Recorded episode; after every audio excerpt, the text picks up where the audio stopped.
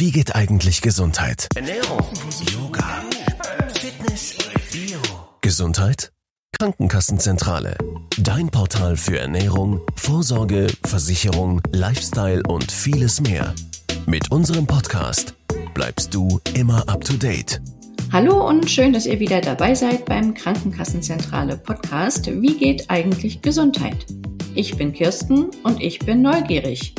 Anlässlich des Welthände-Hygienetags frage ich mich, wie geht denn eigentlich Gesundheit für die Hände? Und was bedeuten resistente Keime für meinen Alltag? Habe ich damit überhaupt zu tun? Oder ist das alles nur Panikmache oder ein Mythos? Oder gibt es da vielleicht ein echtes Problem? Und was hat die Digitalisierung damit zu tun? Um all meine Fragen beantworten zu können, habe ich mir heute Tobias Gebhardt von der GWA Hygiene aus Stralsund eingeladen. Hallo Tobias, vielen Dank, dass du da bist. Ja, hallo Kirsten, ich freue mich auch. Besten Dank für die Einladung. Ja, gerne. Hygiene, das ist jetzt irgendwie so ein trockener Begriff, finde ich. Wenn man das jetzt so hört, dann klingt das eigentlich nicht gerade besonders aufregend oder spannend, sondern eher medizinisch oder klinisch. Ich will es nicht ganz so sagen, aber vielleicht tue ich es trotzdem irgendwie vielleicht sogar langweilig. Wie kommt man denn da drauf, auf so einer Basis ein Start-up zu gründen?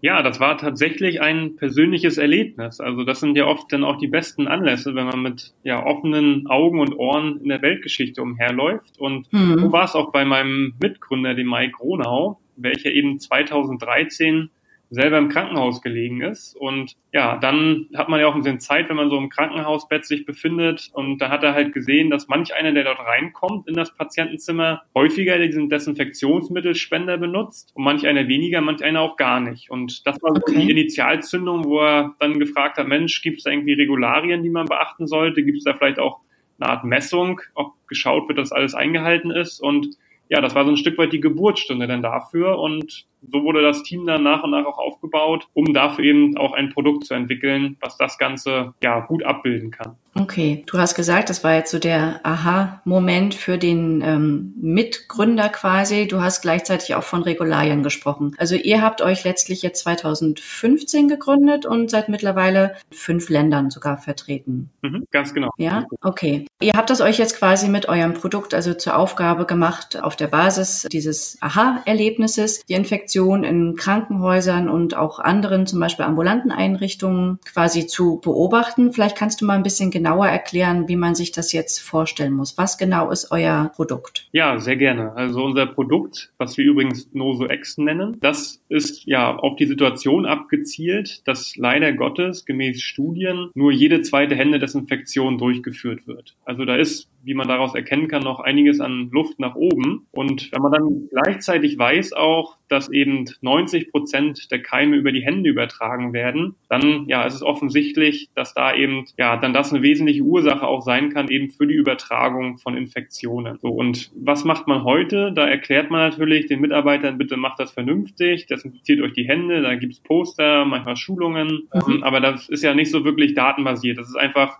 man weiß, dass das wichtig ist, aber es gibt einfach auch da eine, eine Kluft zwischen, was glaube ich, wie gut bin ich eigentlich bei der Händedesinfektion ja. Wie gut bin ich tatsächlich? So, und um da einfach auch ein Feedback mit an die Hand zu geben, haben wir eine Technologie eben entwickelt, mit der wir erfassen können, wer sich wie häufig die Hände desinfiziert hat. Muss man sich so vorstellen, dass an jeden vorhandenen Desinfektionsmittelspender eben ein Sensor kommt und jeder Mitarbeiter bekommt ebenfalls einen sogenannten Transponder. Und dann können wir darüber erfassen, wer sich eben wie häufig die Hände desinfiziert hat. Und das Ganze aber nicht auf einzelne Personen heruntergebrochen, aus Grund von Datenschutz und Betriebsrat, Anforderungen auch sondern wir machen das nach Berufsgruppen. Sprich, wir könnten sagen, auf der Intensivstation in der letzten Woche waren die Ärzte nicht so gut, Pflege war in Ordnung, Therapeuten waren sehr gut in der Händedesinfektion. Und so hat man eine Art Vergleichbarkeit unter den Gruppen ähm, und kann die aber auch gezielter ansprechen. Ja, also man kann ja dann sagen, mhm. liebe Ärzte, Mensch, letzte Woche, da gab es eben auch noch Luft nach oben, bitte nächste Woche besser werden, dann gucken wir nochmal gemeinsam in die Daten und ja, das hilft dann einfach auch intern eine gewisse Transparenz und dann aber auch Anknüpfungspunkte für Verbesserungen auch aufzuzeigen. Okay, wertet, jetzt muss ich gleich mal fragen, wertet ihr die Daten aus oder ist das so, dass da, wo eure Geräte jetzt in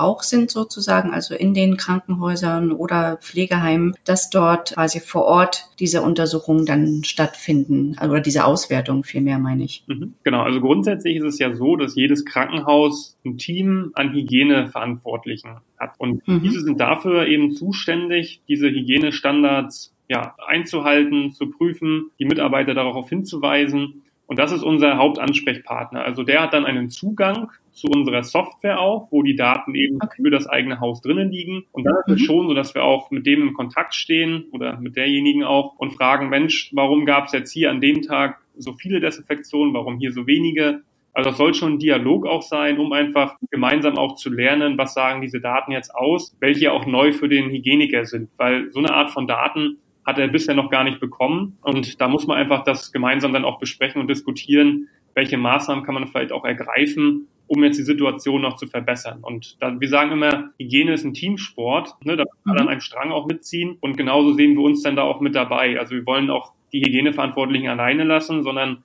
da auch mitwirken und unterstützen. Okay, du hast gesagt, das ist ein Teamsport. Ja, das muss es wahrscheinlich auch sein, weil einfach natürlich viel Personal, viel verschiedenes Personal eben in solchen äh, Einrichtungen ja auch tätig ist. Und wenn man sich Zahlen mal so ein bisschen anguckt, im Vorfeld habe ich mich natürlich informiert. Jährlich sollen es äh, etwas über 700.000 Menschen jährlich sein, die sich während ihres Krankenhausaufenthalts mit sogenannten resistenten Keimen infizieren. Also ich fand diese Zahl ziemlich erschreckend. Und wenn man dann noch weiter guckt, dass auch ähm, Zehntausende dieser Patienten Patienten sogar jedes Jahr sterben, dann ähm, finde ich, ist das doch eine ziemlich dramatisch klingende Zahl. Wie habt ihr denn oder wie ist denn jetzt eure Erfahrung, sage ich jetzt mal, bei einem ersten Krankenhaus oder vielleicht zweiten, dritten, als ihr die Möglichkeit bekommen habt, dort mit den Mitarbeitern dieses System einzuführen? Hatten die erstmal so Bedenken oder haben die durchaus das Bewusstsein für die Art von Keim oder wie sieht's da aus? Ja, also natürlich weiß man, dass die Händehygiene oder generell Hygiene sehr wichtig ist, auch ähm, im Zusammenhang mit Behandlungen. Also da darf man nicht drauf verzichten, sondern das ist einfach extrem wichtig, das zu berücksichtigen. Da gibt es auch gewisse Anforderungen, die die Weltgesundheitsorganisation, die WHO auch vorschreibt. Ähm, und das ist schon verbreitet. Da gibt es auch Kampagnen, Initiativen, die dann, wie gesagt, auch mit, mit Postern, mit Schulungen sowas auch fördern. Aber natürlich gibt es, wie gesagt, oft eine Differenz zwischen ja, der Selbstwahrnehmung und der Tatsächlichkeit, also wie man dann wirklich auch dasteht. Und dafür braucht es gewisse Daten und wir möchten eben den Hygieneverantwortlichen dann helfen,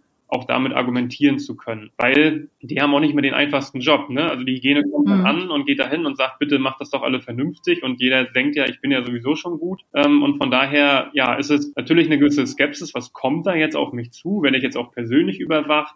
Und das muss man einfach zu Beginn transparent aufklären und sagen, es geht hier nicht um irgendwie darum, das schwarze Schaf herauszufinden, sondern wir wollen auch weniger sanktionieren, wir wollen eher belohnen. Ja, da gab es auch schon Ideen dann von Geschäftsführern, die gesagt haben, Mensch, das beste Team, die beste Gruppe kriegt dann mal ein Frühstück gesponsort. Ja, und in die Richtung muss man auch denken, dass man einfach sagt, das ist wichtig und auch nicht nur zum Schutze der Patienten, sondern auch zum Selbstschutz. Also wenn ich mich als Mitarbeiter häufiger desinfiziere, dann bin ich mit einer größeren Wahrscheinlichkeit auch weniger krank. So und das sind natürlich Sachen, die muss man dann auch so ein bisschen ja im Bewusstsein schärfen und das haben wir schon geschafft. Also bei unserem ja, ersten Pilothäusern auch haben wir dann teilweise 35 Prozent mehr Desinfektionsmittelverbrauch erzielen können, sodass das schon natürlich auch ein gesteigertes Bewusstsein auch zurückzuführen ist. Ja, cool. Ich meine, wenn man hört 35 Prozent, das ist ja ähm, doch nicht ganz wenig. Das würde jetzt, wenn ich mir das so recht überlege, auf der einen Seite sicherlich bedeuten, dass man mehr Geld ausgeben musste als äh, Krankenhaus für die Hygienemaßnahmen. Auf der anderen Seite ist das aber sicherlich der Gewinn, so wie du gerade beschrieben hast. Ne? Die Mitarbeiter sind weniger krank oder man hat weniger Folgekosten, weil es einfach die Verbreitung von Keimen letztlich reduziert hat und man dann gar nicht mit solchen gravierenden Maßnahmen wie Sanierung Sanierung wegen MRSA, also das sind multiresistente Keime, dann losziehen musste. Ne? Also am Ende vielleicht erstmal scheinbar Mehrausgabe, dadurch eben doch ein enorm hoher Gewinn wahrscheinlich für beide Seiten, oder? Absolut. Also ich vergleiche das immer ganz gerne mit dem Brandschutz oder mit dem Blitzableiter. Ja, den installiert man auch erstmal in der Hoffnung, dass später nichts passiert. Ja, und wenn so ein Blitz dann mhm. noch eingeschlagen hätte, dann sagt man, hätte ich doch bloß vorher was getan. So und genauso ja. auch bei der Prävention von Infektionen. Natürlich muss man dann erstmal für gewisse Schutz Schutzmaßnahmen zu Beginn Geld ausgeben, aber das rentiert sich schon. Also da gibt es auch Untersuchungen, die sagen, dass jede Infektion im Durchschnitt 10.000 Euro kostet. Und das liegt dann an unterschiedlichsten Faktoren. Also zum Beispiel, weil ja die Person dann, die so einen Erreger hat, die braucht dann ein Einzelzimmer, wo eigentlich so zwei, drei Leute vielleicht drinnen liegen könnten.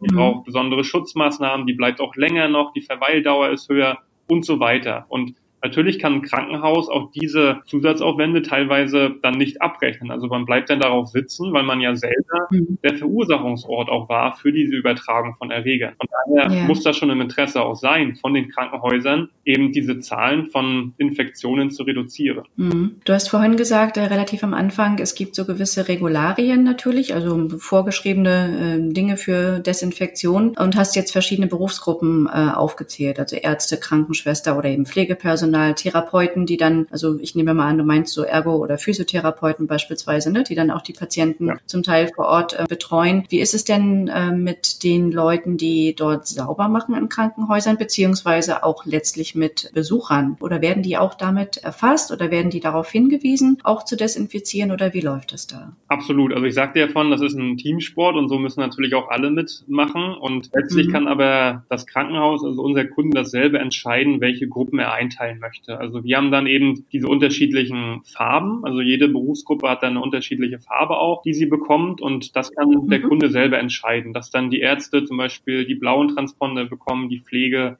die grünen und die Hauswirtschaft oder die Reinigung die gelben. Also die sollten schon auch mit einbezogen werden, weil die natürlich eine wichtige Rolle spielen. Das mhm. obliegt aber letztlich auch dem, dem Kunden jeweils. Also wir haben ja auch einen Kunden äh, oder Kunden in der Schweiz, das hat schon fast so einen Hotelcharakter, da gibt es dann so ein Housekeeping, ja. Also die kümmern sich dann in ganz mhm. besonderem Maße um die Patienten und das ist dann eine Gruppe, die natürlich auch mit einbezogen wird. Aber das ist, wie gesagt, immer individuell auch zu schauen, was für Gruppen gibt es eigentlich vor Ort. Ja, und wie ist es dann in dem Fall mit, mit Privatpersonen, also mit den Besuchern der äh, eben Patienten beispielsweise? Genau, also alle, die keinen Transponder tragen, also das klippt man sich so zu Tagesbeginn oder zu Schichtbeginn an seine Kleidung, die werden eben mhm. erfasst als ja, Gäste oder auch Patienten. Also um dann eben das Gesamtbild auch mit zu erfassen. Das ist dann eine einzelne ja. Gruppe, ähm, die dann auch mit einfließt in die Datenerhebung. Okay, also die werden jetzt nicht außen äh, vor gelassen, weil sie eben äh, ja nicht beruflich dort sind, sondern man versucht schon dahingehend auch quasi für also den privaten Schutz, weil letztlich ist ja ist ja die Privatperson, die verlässt ja dann auch auch wieder das Krankenhaus. Ne? Also entweder als Patient dann, wenn er eben geheilt ist, oder äh, als Besucher, da ist man ja dann meist nur für ein paar Stunden dann ähm, vor Ort. Aber theoretisch würde das ja vollkommen ausreichen, um eben auch so Keime sich mit nach Hause zu bringen, oder? Ja, absolut. Also deswegen, um die ganzen ja, Berufsgruppen oder alle Personen, die sich dort aufhalten, auch zu erfassen,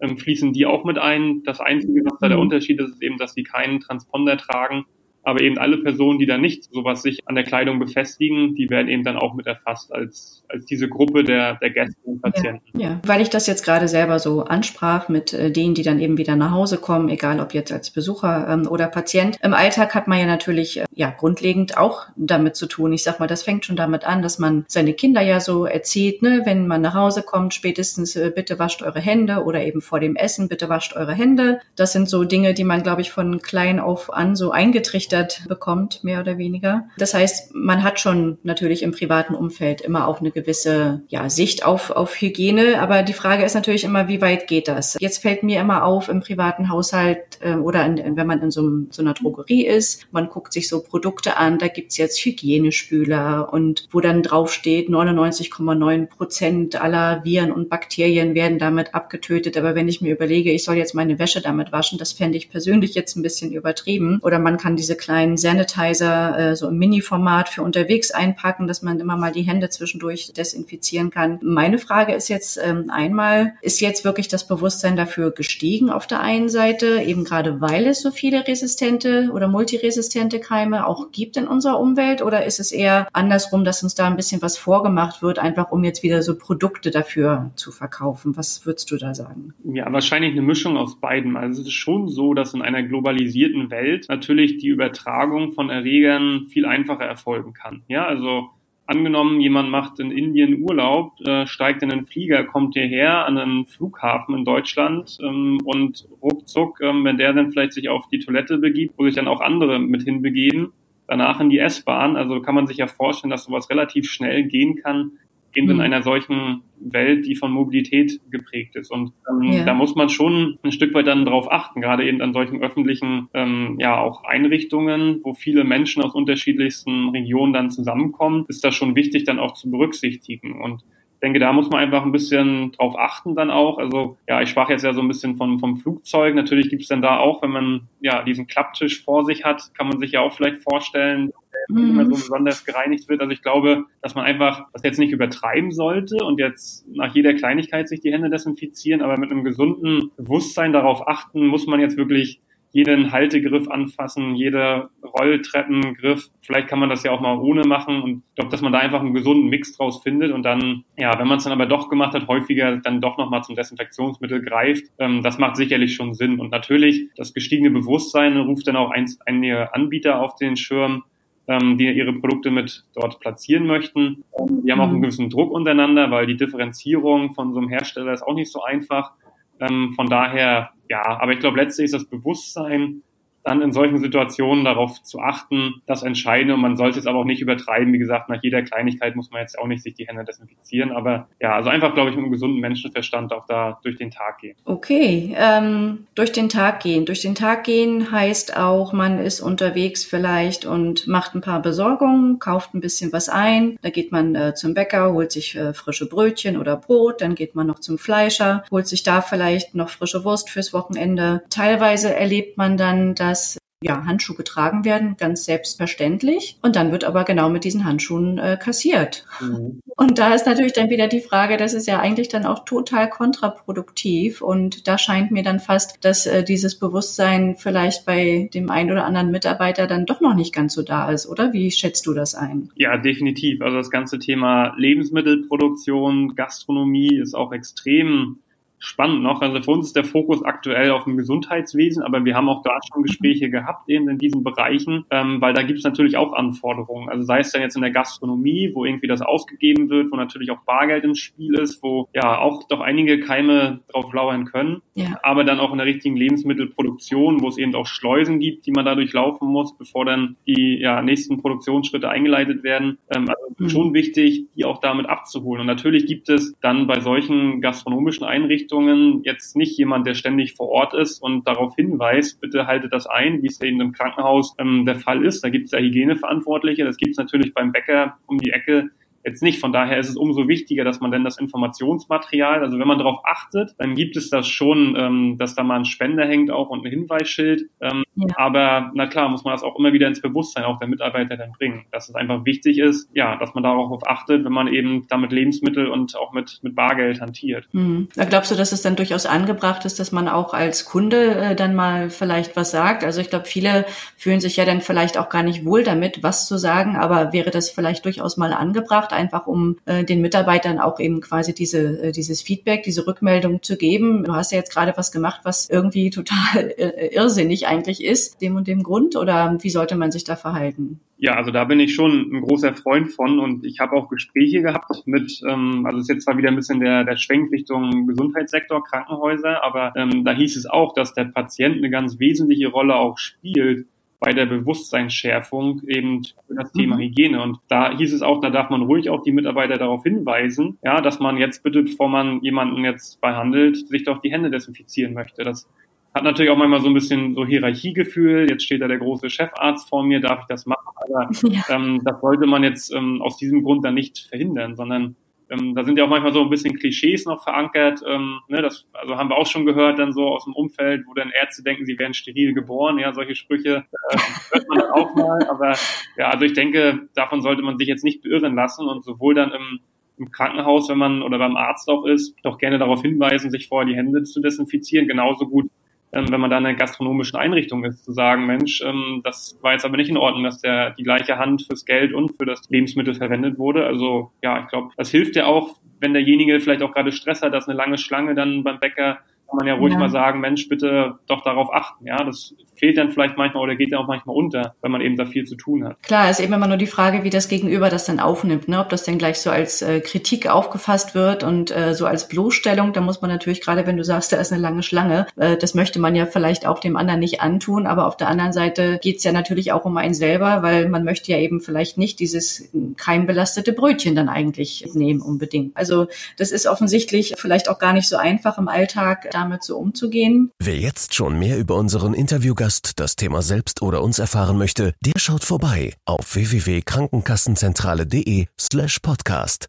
Vielleicht noch mal eine ganz andere Frage. Wenn man jetzt so über Händedesinfektion äh, spricht und auch darüber, wie wichtig das eigentlich ist, dass jeder sich das immer wieder auch bewusst macht, ähm, gibt es natürlich auf der anderen Seite auch die äh, kritischen Stimmen, gerade weil wir das Thema auch hatten, dass äh, es immer mehr Hersteller gibt oder scheinbar immer mehr Produkte gibt, die diesen Anspruch haben, hygienisch rein zu sein oder dabei zu unterstützen. Man muss ja schon ein bisschen aufpassen, auch dass man es nicht übertreibt, oder? Weil das kann natürlich auch quasi gesundheitliche Folgen haben, wenn man äh, zu viel des Guten quasi hygienisch aktiv ist oder sich zu häufig die Hände desinfiziert. Das kann zu Ekzemen führen oder im schlimmsten Fall auch zu Allergien. Kannst du dazu vielleicht noch ein bisschen was sagen? Ja, klar. Also natürlich die herkömmlichen Desinfektionsmittel heute sind viel auf Alkoholbasis. Es gibt da auch Tendenzen, Entwicklungen, die eben auf Alkohol verzichten. Ähm, und natürlich ist Alkohol etwas, was dann auch austrocknen kann, eben die Hände. Und da ist ja. aber in der Regel so, das natürlich gibt es unterschiedliche Hauttypen auch und dass Krankenhäuser auch beispielsweise unterschiedliche Hersteller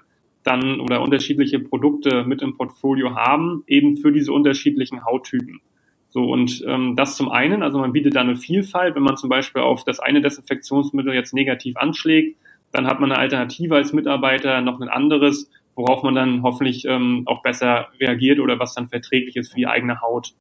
So, und zum anderen es ist auch schon so, dass die Hersteller darauf achten, dass jetzt nicht nur das Desinfektionsmittel so zur Wirkungsweise hergestellt wird, sondern dass da auch dann pflegende Elemente sind. Ähm, also teilweise ist da so ein mhm. Fusionsanteil mit drinne, was eben dafür sorgt, dass die Hände dann nicht zu stark ausgetrocknet werden oder gleich ein Stück weit eben ja mit eingecremt werden.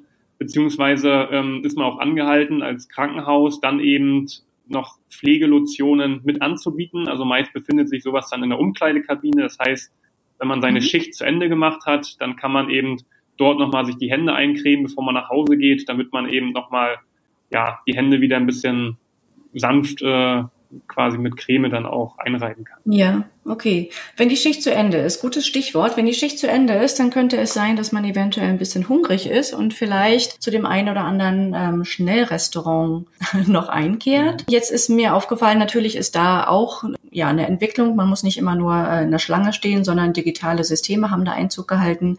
Da gibt's jetzt ähm, bei gewissen Anbietern gibt es auch jetzt große Touchscreens, über die man bestellen kann, so dass man eben nicht mehr in einer langen Schlange stehen muss. Und da habe ich jetzt letztens gelesen, dass das natürlich auch ein ganz großer Bereich ist, wo man auf jeden Fall mit Keimen nur rechnen kann, sondern rechnen muss. Also da gab es jetzt wohl Untersuchungen in England, aber diese Systeme gibt es ja mittlerweile auch in Deutschland. Und warum sollte es äh, hier grundlegend anders sein eben als in England? Also ich glaube, da muss man einfach gucken, dass man nach Dienstschluss quasi nicht die Hygiene ausschaltet, sondern dann auch wirklich in seinem privaten Umfeld vielleicht noch das weiter berücksichtigt, oder? Dass man ja nach, nach der Benutzung, nach der Bestellung über so ein Touchscreen vielleicht äh, sich doch nochmal die Hände waschen geht, bevor man dann isst oder ähnliche Sachen. Ja, absolut. Also das zeigt ja wieder auch, wie wichtig die, die Händehygiene ist, ja. Und es sind nicht nur diese großen mhm. Touchscreens, die es da jetzt gibt ähm, zur Bestellung. Das ist ja auch selbst, wenn man sich ein Smartphone anguckt, also darauf tippelt man dann auch, auch relativ viel und danach hält man das dann teilweise ans Ohr, wenn man telefoniert. Also das ist schon immer ein Risiko, wenn man dort mit Touch-Oberflächen zu tun hat. Von daher kann es da sicherlich auch nicht schaden, wenn man da ab und zu dann auch mal eine Wischdesinfektion durchführt eben auf solchen Geräten, mhm. beziehungsweise natürlich dann auch die Händedesinfektion praktiziert. Also das ist schon auch empfehlenswert, ja. Okay, also ist dann wieder jeder selber auch gefragt, äh, letztendlich ein bisschen ähm, bei sich dann zu gucken, egal ob jetzt im beruflichen oder im privaten Umfeld. Ne? Ich hatte jetzt gerade von Digitalisierung gesprochen, natürlich in einem etwas anderen Zusammenhang.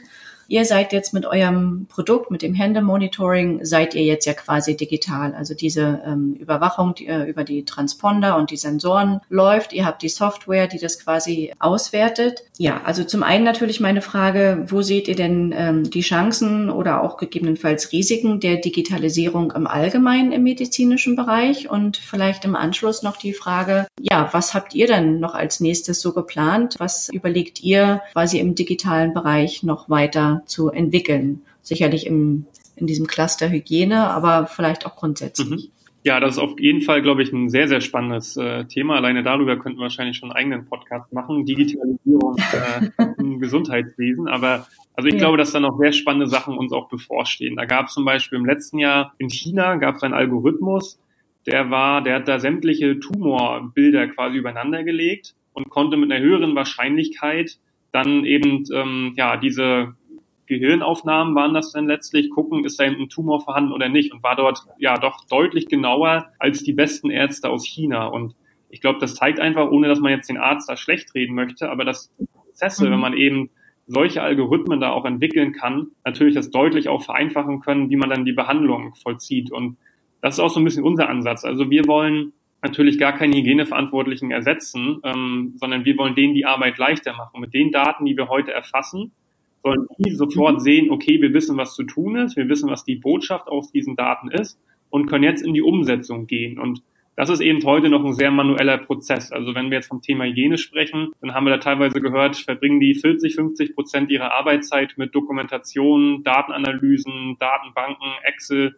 Und das sollte natürlich in unserer Welt automatisiert erfolgen. Also dass die Daten direkt kommen, visualisiert werden, anschaulich dargestellt sind sodass man sich dann um die Umsetzung kümmern kann. Und das ist so unser Anspruch auch. Also wir wollen der digitale Assistent sein, dann für die Hygiene und generell für Krankenhausprozesse. Und da gibt es auch noch weitere Elemente, die wir mit einbinden wollen. Also um mal vielleicht ein, zwei Beispiele zu nennen, auch im OP gibt es spannende Prozesse. Zum Beispiel ist so eine OP-Tür geöffnet oder geschlossen. Das hat dann wiederum auch eine Auswirkung darauf, wie die Luftzirkulation im OP ist. Darauf wird ja auch ganz besonders geachtet weil das dann auch wichtig ist für so eine ja, postoperativen Wundinfektionen. Also das sind auch mhm. dann wiederum wichtige Prozesse oder auch dann auf so einer Frühchenstation, wo die Frühgeborenen im Inkubator liegen. Auch da muss man natürlich ganz besonders darauf achten, dass man, bevor man diesen Inkubator öffnet und dann dieses Frühchen dort behandelt, dass man sich auch die vor die Hände desinfiziert hat. Das sind alles so einzelne Prozesse, mit denen wir uns beschäftigen, wo auch wirklich anerkannte Hygieniker aus Deutschland auf uns zugekommen sind und gesagt haben, Mensch, mhm. ihr habt ja hier so eine Sensorik, eine Technologie, kann man die nicht auch nachnutzen für eben weitere Prozesse? Und an dem Punkt stehen wir jetzt, dass wir eben ja das, was wir heute machen, erweitern um weitere spannende Anwendungsfälle, um eben da den Hygienikern, den Verantwortlichen noch mehr Daten zur Verfügung zu stellen, damit sie diese Hygienestandards auch gut dann ja messen können und natürlich auch ein Stück weit steuern dürfen. Ja, das klingt sehr spannend und äh, offensichtlich habt ihr da nicht nur einiges vor, sondern es werden euch ähm, quasi regelrecht die Anwendungsfelder offenbar quasi zu Füßen gelegt, in gewisser Weise, kann man fast so sagen, wenn man da jetzt direkt sogar auf euch äh, zukommt. Also ich wünsche und hoffe natürlich für euch, dass ihr da weiter aktiv seid, vielleicht, weil du das auch vorhin mehr, mehrfach erwähnt hast, dass ihr neue äh, Bereiche, eben vielleicht nicht nur den reinen Gesundheits- oder klinischen Bereich, sondern eben Lebensmittelbereich, dass ihr da erfolgreich ähm, auch sein könnt und mit dazu beitragt, das Bewusstsein vielleicht einfach zu schärfen. Ich bedanke mich ganz, ganz herzlich dafür, dass du ähm, hier warst heute und uns Auskunft dazu gegeben hast. Abschließend vielleicht nochmal für unsere Hörer als Fazit, auch aus dem heutigen Podcast, würde ich sagen, jeder ist letztlich selbst gefragt, bei sich zu gucken, wie kann man Infektionen vermeiden. Ich freue mich, dass ich heute wieder etwas gelernt habe und hoffe, euch geht's genauso.